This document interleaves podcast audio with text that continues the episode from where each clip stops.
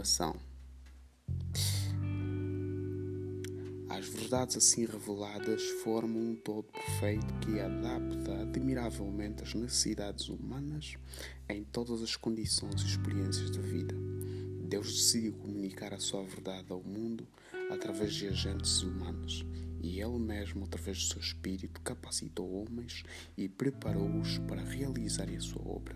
Ele guiou a mente na escolha do que deveriam, do que deviam fazer, dizer e escrever.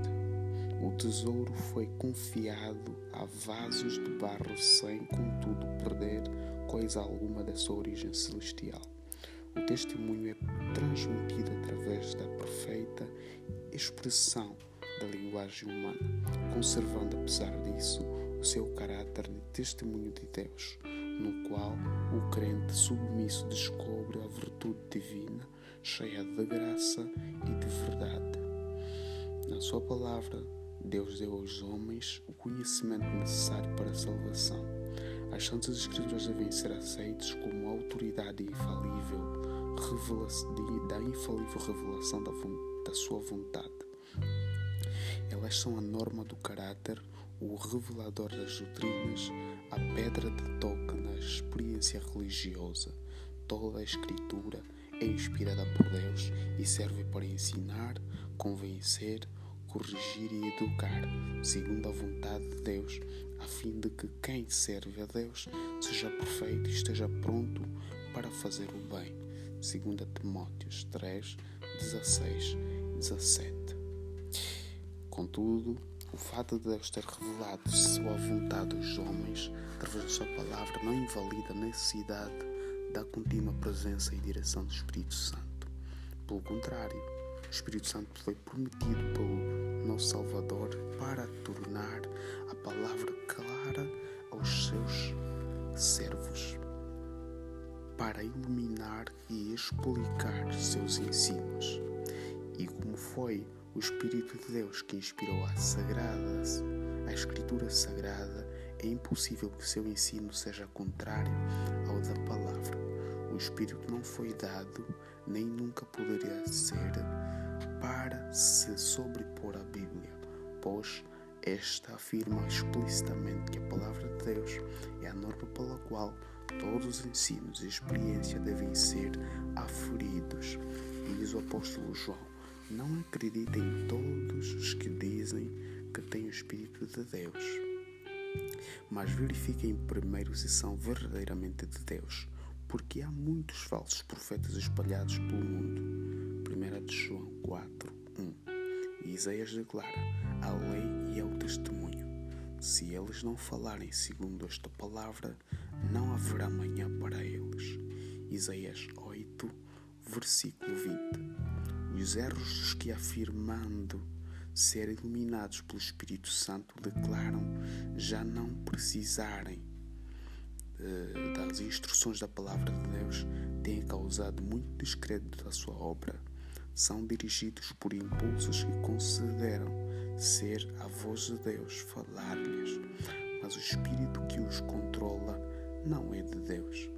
O fato de seguirem os seus impulsos, negligenciando as Escrituras, apenas produz confusão e ruína, favorecendo os desígnios do maligno como um ministério do maligno, como um ministério do Espírito Santo, é de importância vital para a Igreja de Cristo. É um dos planos de Satanás, através dos erros extremistas e fanáticos, cobrir de desprezo obra do Espírito Santo e levar o povo de Deus a negligenciar a fonte de poder do seu próprio Deus, que o seu próprio Deus concedeu ao seu povo. Em harmonia com a palavra de Deus, o seu Espírito deveria continuar a atuar durante todo o processo de dispensação evangélica, durante os séculos em que as Escrituras, quer no Antigo Testamento, quer no Novo, estavam a ser dadas, o Espírito Santo não deixou de comunicar luz a mentes individuais para além das revelações a serem incorporadas no cânone sagrado. A própria Bíblia relata como, através do Espírito Santo, os homens receberão advertências, reprovações, conselhos e inspirações e instruções em assuntos que não estavam de modo nenhum relacionados com a audácia das Escrituras.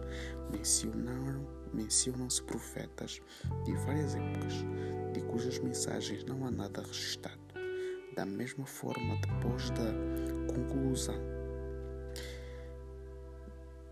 do cano das Escrituras, o Espírito Santo continuaria a sua ação, esclarecendo, advertindo e confortando seus filhos de Deus.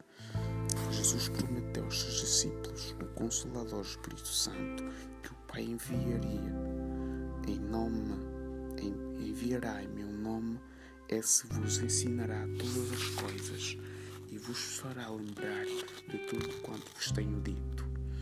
Quando vier aquele Espírito de verdade, ele vos guiará a toda a verdade e vos anunciará que há de vir.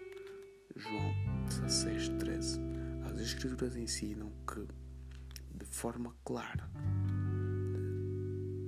estas promessas, longe de se limitarem aos dias apostólicos, se estendem à Igreja de Cristo em todos os séculos. O Salvador, os seus discípulos, os seus seguidores, o Salvador afirma aos seus seguidores: Estarei sempre convosco até o fim do mundo. Mateus 28, 20 e Paulo declara que os dons e manifestações do Espírito foram postos na igreja para preparar os crentes para servirem uns aos outros e formarem o verdadeiro corpo de Cristo. Assim poderemos viver todos unidos pela fé e pelo conhecimento de Deus.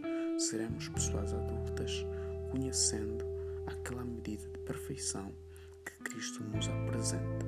Efésios 4, 12 e 13.